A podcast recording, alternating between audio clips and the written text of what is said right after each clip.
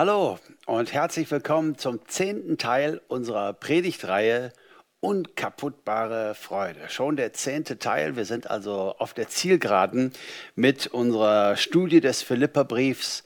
Und ähm, heute ein wunderbarer Text, ich sag mal eine geniale Verheißung, eingebettet in zwei Bedingungen. Verheißungen und Bedingungen, das ist ja immer, das gehört ja immer zusammen. Und es ist ein Text, von dem ich so sage, der predigt sich eigentlich selber. Äh, der braucht gar keinen Prediger und trotzdem darf ich heute äh, ein paar Gedanken dazu mit euch teilen. Philippa 4, die Verse 6 bis 8 ist unser Lehrtext in diesem Gottesdienst. Sorgt euch um nichts, sondern in allem lasst durch Gebet und Flehen mit Danksagung eure Anliegen vor Gott kund werden. Und der Friede Gottes, der allen Verstand übersteigt, wird eure Herzen und eure Gedanken bewahren in Christus Jesus.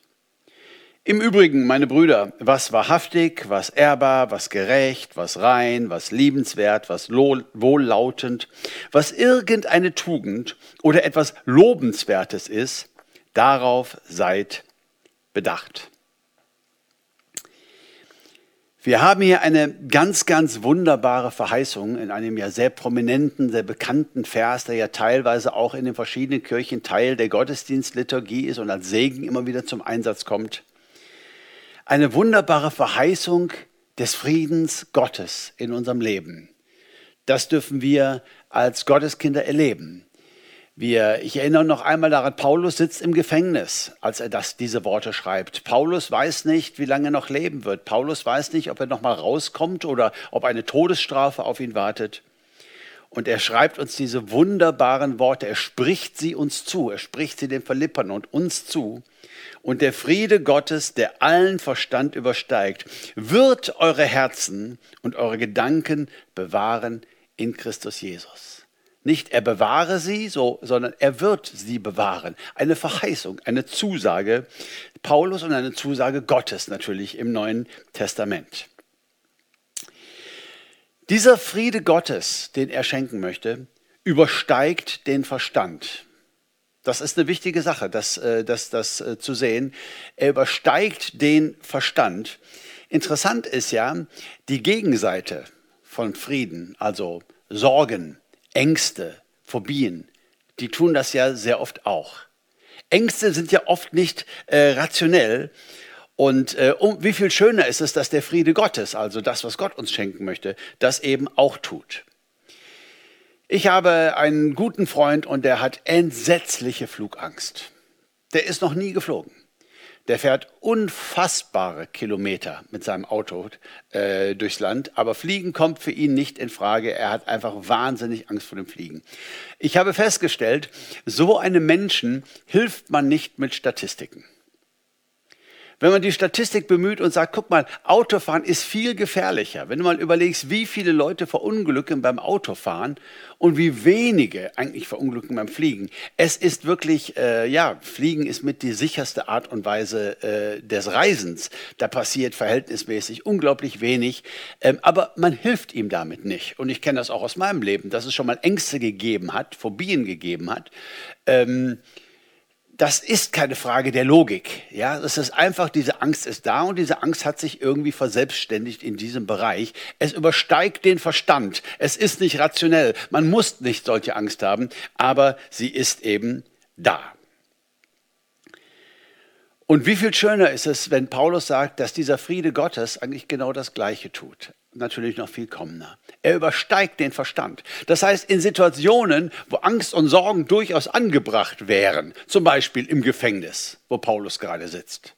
Ja, da, wo es wirklich Gründe gäbe, die dafür sprechen, dass Angst und Sorge und Panik jetzt mal aufkommen könnte, übersteigt dann der Friede Gottes den Verstand, sodass wir ruhig und gelassen bleiben können in jeder Situation. Was für eine bärenstarke Verheißung, ihr Lieben viel mehr als ein paar nette Worte im Abschlusssegen, sondern eine ganz, ganz konkrete Verheißung Gottes. Das möchte Gott für uns. Also dieser Friede, der den Verstand übersteigt, ist nicht einfach ein mentaler Friede, er ist ein übernatürlicher Friede.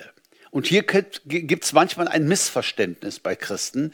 Äh, das äh, habe ich hier und da mal rausgehört. Sie sagen, ich nehme einen neuen Arbeitsplatz an und ich habe darüber gebetet, ob das jetzt so richtig ist und so. Christen wollen ja mal wissen, ist das jetzt der Wille Gottes und wollen sich so leiten lassen. Und ähm, ich habe Frieden darüber, also nehme ich ihn an. Ich tue das, weil ich Frieden darüber habe. Das ist ja eine Redewendung, die man immer äh, öfter mal hört. Das ist schon nicht schlecht, aber ich gebe eins zu bedenken. Jeder Mensch, ob er nun Christ ist oder nicht, verspürt ja einen gewissen Frieden über eine Sache, wenn er die Fakten geprüft und für gut befunden hat. Das heißt, wenn ich ein Jobangebot habe und ich gucke mal, was verdiene ich denn da und wie weit muss ich denn da zum Arbeitsplatz und wie sind denn da meine Ausstiegschancen und wie steht die Firma denn überhaupt da? Kann das sein, dass die vielleicht schon bald pleite macht? Und wenn ich das alles so mir angeguckt habe, den ganzen Deal, und dann sage, ach, ich habe Frieden darüber, ich glaube, ich wechsle dahin, dann ist das äh, völlig in Ordnung. Es ist eine ganz, ganz menschliche Sache, aber es ist noch keine geistliche Sache.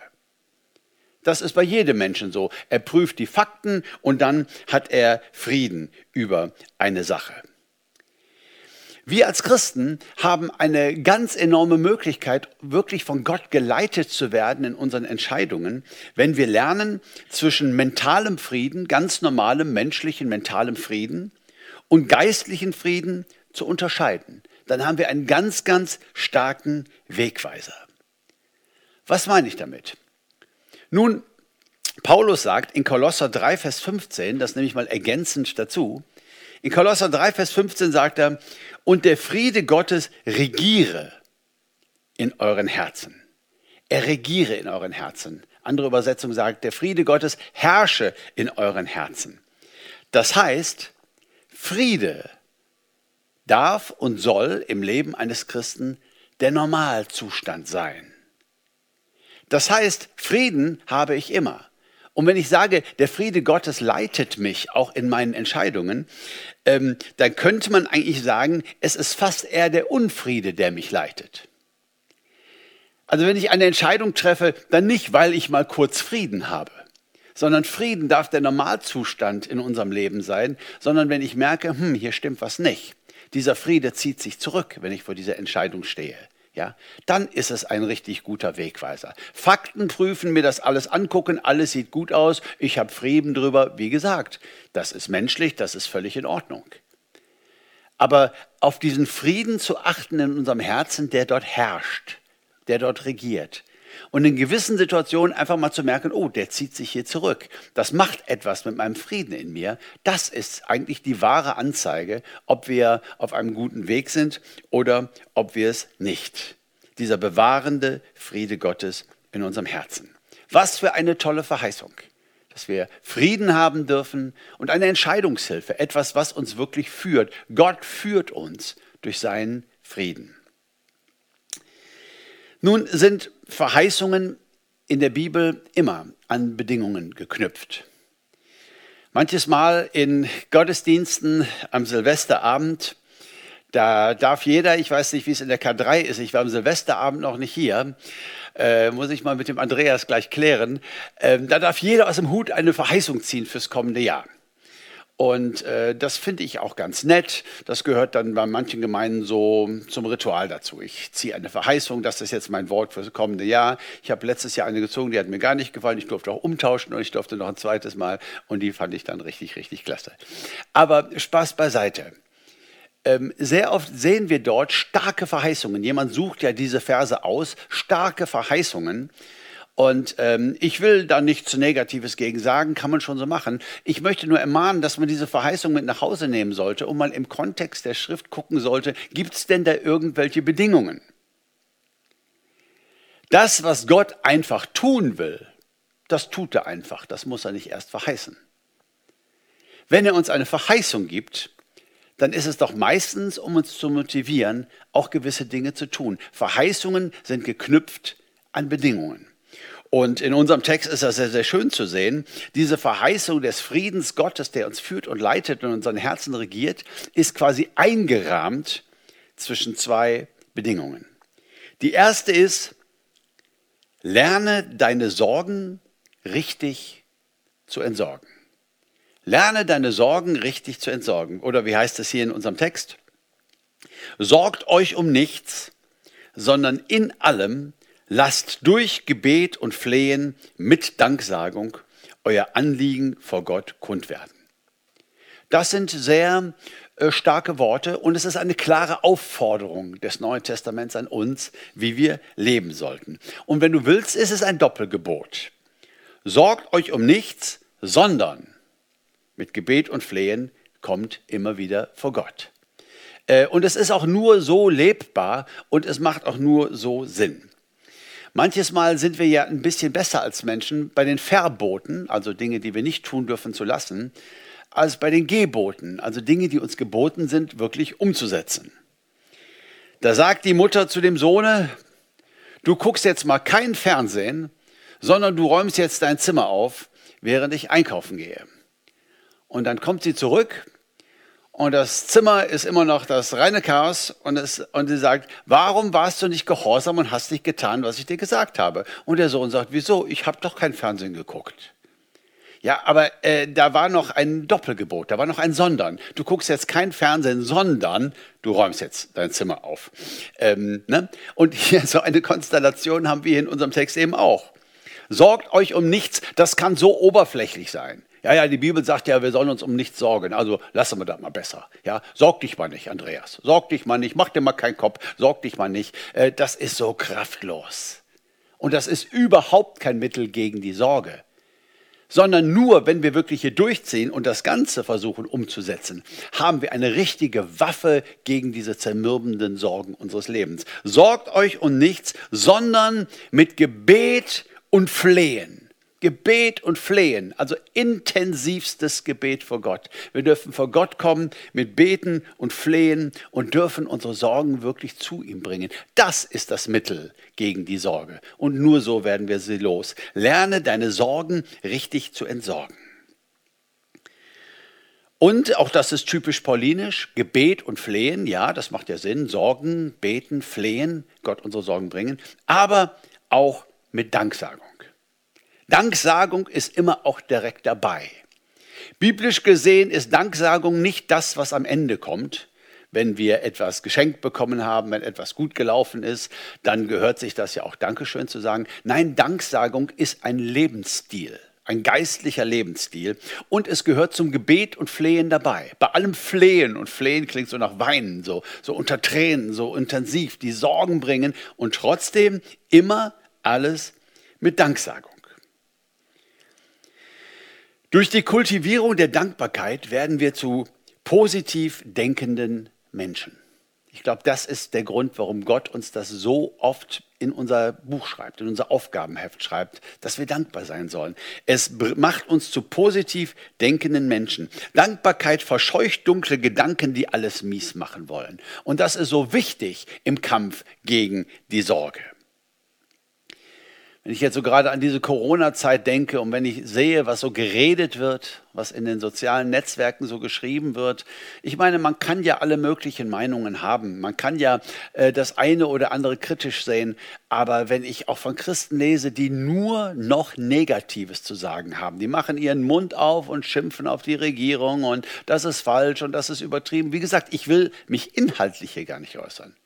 Mir fehlt nur so völlig eine positive Sicht für das Land, in dem ich leben darf, für die Bewahrung, die ich hier habe, äh, für vieles, was hier passiert, sondern es ist dann so, äh, ja, so negativ und so runterziehend. Also immer auch mit Danksagung. Dankbarkeit ist der Schlüssel zum Herzen Gottes. Gott will dankbare Kinder sehen wir im Alten Testament, wie er das Volk Israel durch die Wüste führt und will, dass sie ihm vertrauen und dass sie dankbar sind. Und genau das bleibt auch das Ziel im Neuen Testament. Dankbarkeit ist so gut und so wichtig für uns.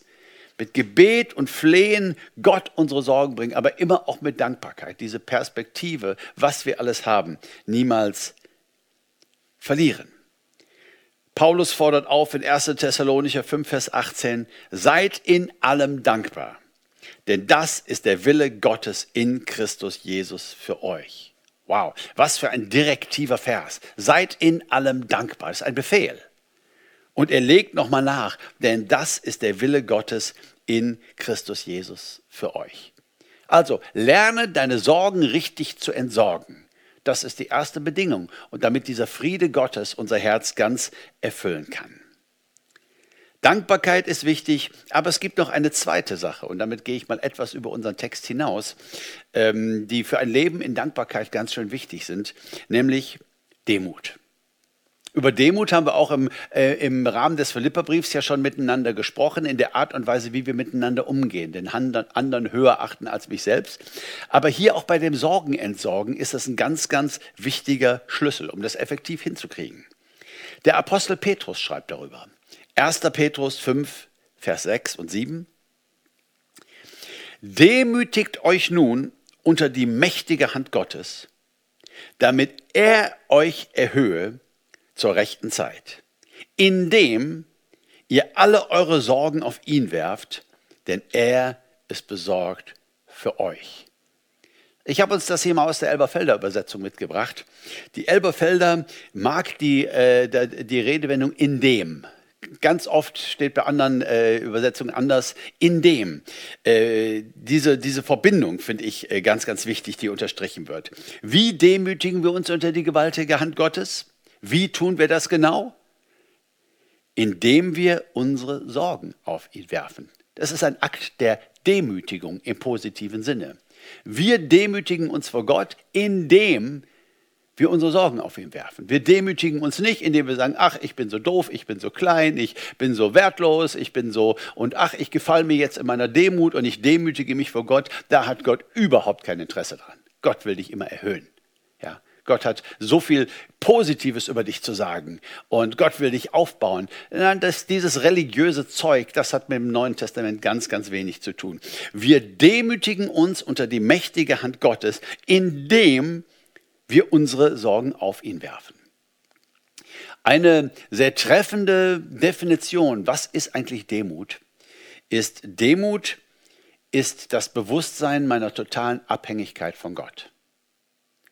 Hochmut lässt mich denken, ich kriege alles selber hin, ich äh, kann alles selber, ich kann alles alleine. Demut weiß, wie sehr ich total von Gott abhängig bin. Ja? Deswegen sagt Jakobus, wenn ihr große Pläne macht, was ihr da alles vorhabt nächstes Jahr und wenn ihr dann so redet, als, als hättet ihr das in der Tasche, er sagt, das ist Hochmut. Ihr sollt lieber sagen, wenn Gott will und wir leben. Also wir sind abhängig. Wir sind und bleiben abhängig von Gott. Und es ist ein gutes Leben in dem Bewusstsein der Abhängigkeit von Gott. Indem ihr alle eure Sorgen auf ihn werft, denn er ist besorgt für euch. Wenn es also einen allmächtigen Gott gibt und der ist besorgt für mich, warum sollte ich mich dann sorgen? Warum sollte ich mich dann grämen? Das ist eine wohltuende Demut, eine loslassende, eine erlösende Demut, ich bringe meine Sorgen mit Gebet und Flehen, mit Dankbarkeit und werde mir bewusst darüber, dass Gott so groß ist und dass ich doch in seiner Hand bin. Wer würde sich sorgen, wenn man sich unter der gewaltigen Hand Gottes weiß? Vielleicht wäre es für den einen oder anderen eine richtig gute Idee, mal ein Gebets- und Danksagungstagebuch einzurichten. Das kann einfach ein kleines Schulheft sein, aber es kann auch einfach nur eine Seite irgendwo in deinem Smartphone sein. Aber ich habe festgestellt, oftmals sieht man erst, wie viel Gott tut, wenn man mal die alten Anliegen liest und merkt, wie viel davon sich schon erledigt hat. Wenn man einfach mal alle Aufliegen aufschreibt, jede Sorge, die man sich so macht, einfach mal aufschreibt und einfach mal zu Gott bringt und immer auch die Danksagung. Immer auch die Danksagung. Was läuft gut? Was ist prima? Das ist so erbaulich, das dann mal zu lesen und zu gucken, wie viele Dinge sich erledigt haben. Und es ist auch eine Möglichkeit, den Teufel mit seinen eigenen Waffen zu schlagen. Gott will dir Frieden schenken. Das ist seine Absicht. Er will dir seinen göttlichen Frieden schenken, damit will er dein Herz erfüllen. Der Teufel will dir diesen Frieden rauben. Und deswegen kommt der Teufel immer wieder mit irgendwelchen Sorgen. Und wenn jetzt der Teufel mit der Sorge kommt, oh, wer weiß, wie das und das laufen wird und ob deine Firma vielleicht bald pleite gehen wird, dann kannst du sagen, oh, danke, dass du mich daran erinnert hast. Das schreibe ich aber mal direkt in mein Tagebuch. Und dann bringst du das mit Gebet und Flehen vor Gott, demütigst dich unter seine Hand und schlägst den Teufel mit seinen eigenen Waffen. Ich glaube, manchmal so ein bisschen was aufzuschreiben, auch mal jede Sorge wirklich aufzuschreiben, die mal ganz kurz wie so eine kleine Wolke am Himmel vorbeizieht, alles, was da so auf unserem Seelenhimmel ist, einfach mal aufzuschreiben und immer wieder Gott zu bringen. Ja? Und ähm, das ist ein, eine ganz, ganz große Hilfe. Also, der Friede Gottes ist die Verheißung. Die Bedingung ist, lerne deine Sorgen richtig zu entsorgen. Und eine zweite Bedingung gibt es. Ich sagte ja, unsere Verheißung ist sogar eingerahmt räumlich von zwei Bedingungen. Und das nenne ich mal, lerne dein Denken richtig zu lenken. Lerne dein Denken richtig zu lenken. Denn auch das sagt Paulus ja im direkten Kontext, hier der achte Vers. Im Übrigen, meine Brüder, was wahrhaftig, was ehrbar, was gerecht, was rein, was liebenswert, was wohllautend, was irgendeine Tugend oder etwas Lobenswertes ist, darauf seid bedacht oder man könnte genauso gut übersetzen, darüber denkt nach. Ich kann aus eigener Erfahrung sagen, dass Sorgen, Ängste und manchmal auch Depressionen oftmals das Resultat fehlender Gedankenhygiene sind. Das, was wir denken, ist unfassbar wichtig und hat unfassbar viel Macht. Das, was wir denken, führt dann zu dem, was wir fühlen. Ja, das, das ist der springende Punkt. Ich habe mal eine interessante Definition gehört. Was ist eigentlich Angst? Und hier wird Angst definiert, äh, als sei es eine Abkürzung, A-N-G-S-T. Und zwar hieß es dort, Angst, das ist Annahme, negative Gedanken seien Tatsachen. Das hat mir echt geholfen, das mal ganz tief zu verinnerlichen. Angst ist doch oft nicht mehr als die Annahme, negative Gedanken seien Tatsachen. Sind sie aber nicht. Tatsache ist doch, die meisten schlimmen Dinge passieren nicht. Wir leben in einer nicht vollkommenen Welt. Das stimmt. Wir leben in einer gefallenen Welt. Wir tragen eine neue Welt in unseren Herzen, die mit Jesus Christus angebrochen ist. Wir wissen, das Reich Gottes kommt. Wir wissen, eine perfekte Welt kommt. Aber diese Welt, hier und jetzt, ist nicht perfekt. Wir können krank werden. Wir können einen Unfall haben. Wir können unseren Arbeitsplatz verlieren. Wir können in finanzielle Schwierigkeiten geraten. Menschen, die wir lieben, können von uns aus dem Leben gerissen werden durch, durch Krankheit, äh, durch Unfälle. Ja, manchmal sterben sogar sehr, sehr junge Menschen, ja, sehr Kinder. Kann ich sagen, wir sind Christen, Gott bewahrt uns, kann auf gar keinen Fall passieren? Nein, das kann ich nicht. Aber ich kann schon sagen, dass die aller, aller, allermeisten Dinge, um die wir Menschen uns so sorgen, nicht passieren. Alles das in meinem Leben, worum ich schon Angst hatte und mich gesorgt habe, ich möchte mal sagen, 98 Prozent, 99 Prozent ist nicht passiert. Es ist so nutzlos.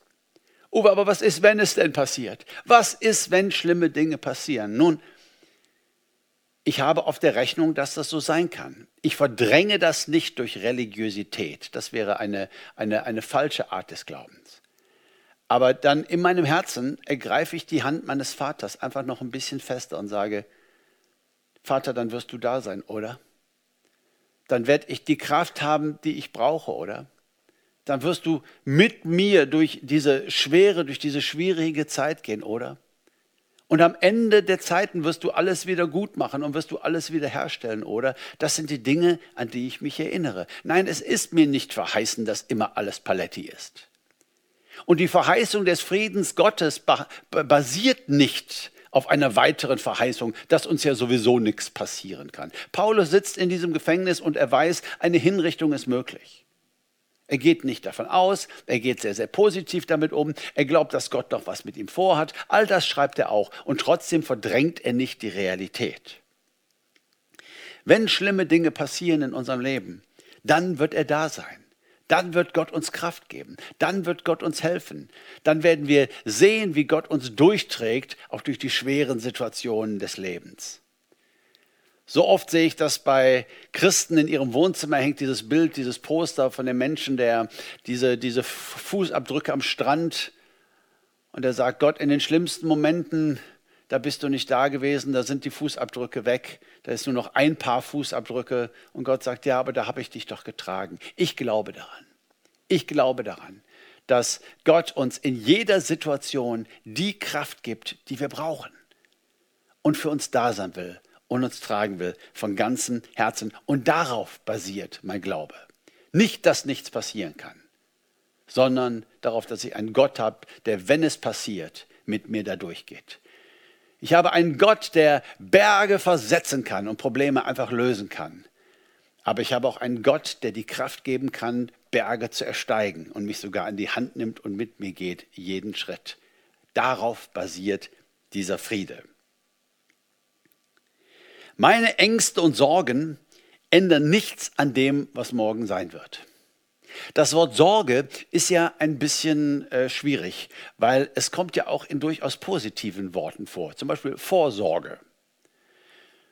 Wenn du dein ganzes Geld heute nicht auf den Kopf haust, sondern ein bisschen was für die Zukunft zurücklegst, damit du auch morgen etwas hast, dann ist das Vorsorge, dann bist du dafür zu loben. Dann bist du ein schlauer Mensch, ein weiser Mensch. Ja? Das ist ja gar nicht falsch, vorzusorgen. Ich rede ja hier nicht von Verantwortungslosigkeit und in den Tag hineinzuleben. Nein, Gott hat dir etwas gegeben und du hast etwas Überfluss, du kannst etwas zur Seite legen, du kannst vorsorgen. Darüber rede ich nicht. Das ist gut, das ist prima. Ich rede über Sorgen als eine nutzlose, destruktive Macht, die nichts ändert, die dein Verhalten nicht ändert, die nicht dazu führt, dass irgendetwas besser wird in Zukunft. Meine Ängste und Sorgen ändern nichts an dem, was sein wird. Und deshalb ist es so wichtig, lerne dein Denken richtig zu lenken. Und Paulus gibt sich ja in unserem Text richtig viel Mühe, so Kriterien göttlichen Denkens aufzustellen. Worüber sollen wir denn so nachdenken? Und dann ballert er hier eine ganze Reihe Begrifflichkeiten, ähm, was wahrhaftig ist, was ehrbar ist, was gerecht ist, was rein ist, was liebenswert ist, was wohllautend, was irgendeine Tugend oder etwas Lobenswertes ist. Darüber denkt nach.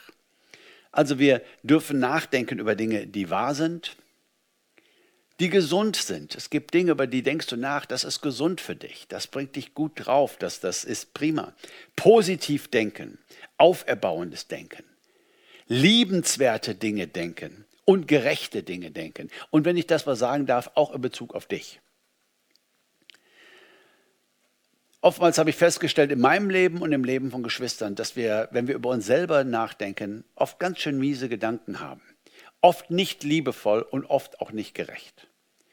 Da kommt dieser sogenannte innere Kritiker, so der durch unsere Erziehung da ist und der uns immer wieder in so eine komische Ecke schieben will. Und was Leute manchmal über sich sagen, dann denke ich, boah, was du über dich denkst, äh, das ist doch nicht gesund, das ist doch nicht positiv und es ist schon gar nicht liebenswert und es ist schon gar nicht gerecht. Gedankenhygiene ist eine ganz, ganz wichtige Sache, wenn es um den Frieden Gottes geht. Es ist nicht egal, was du denkst. Und ich fordere uns heute auf in dieser Predigt, hör doch mal zu, wenn du denkst.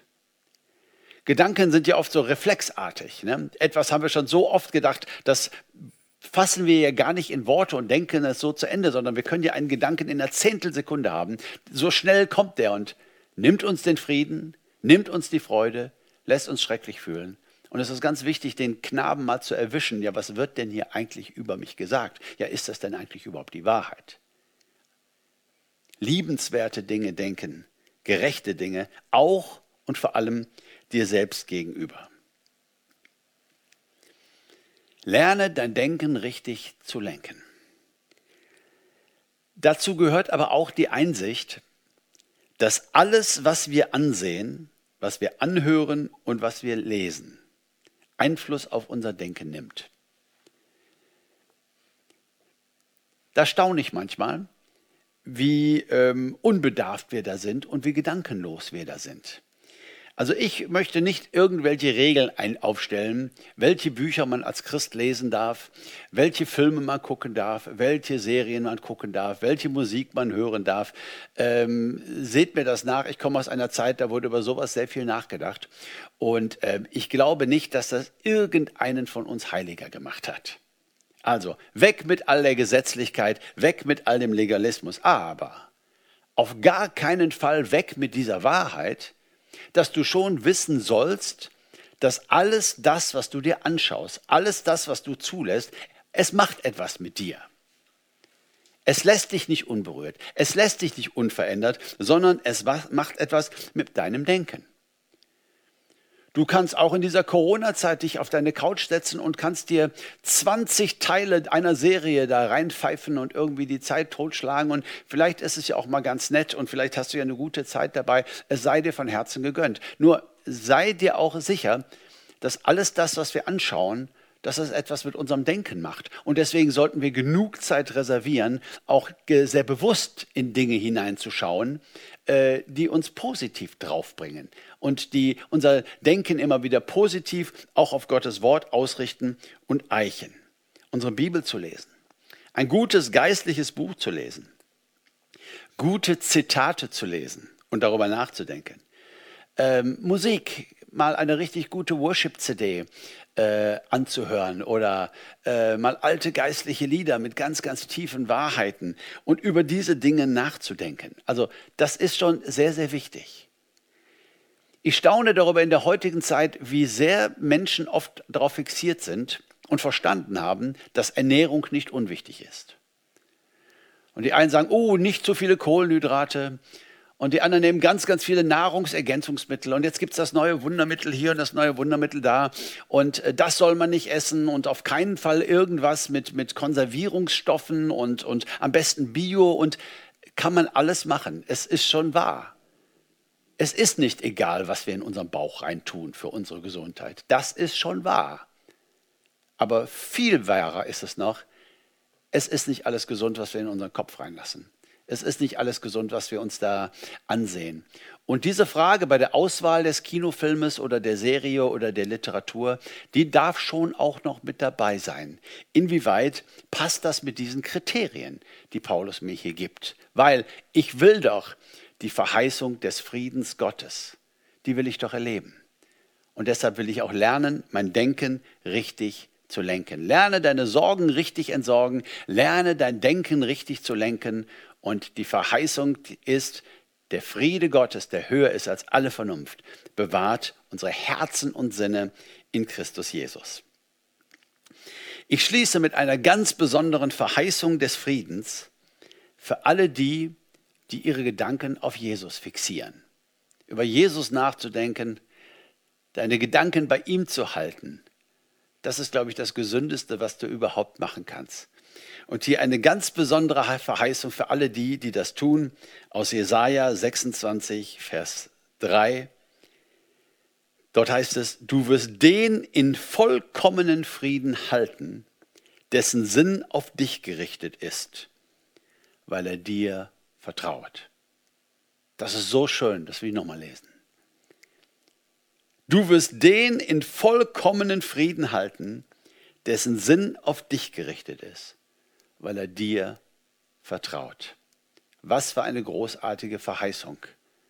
Danke, lieber Vater, für die Verheißung deines wunderbaren Friedens. Amen.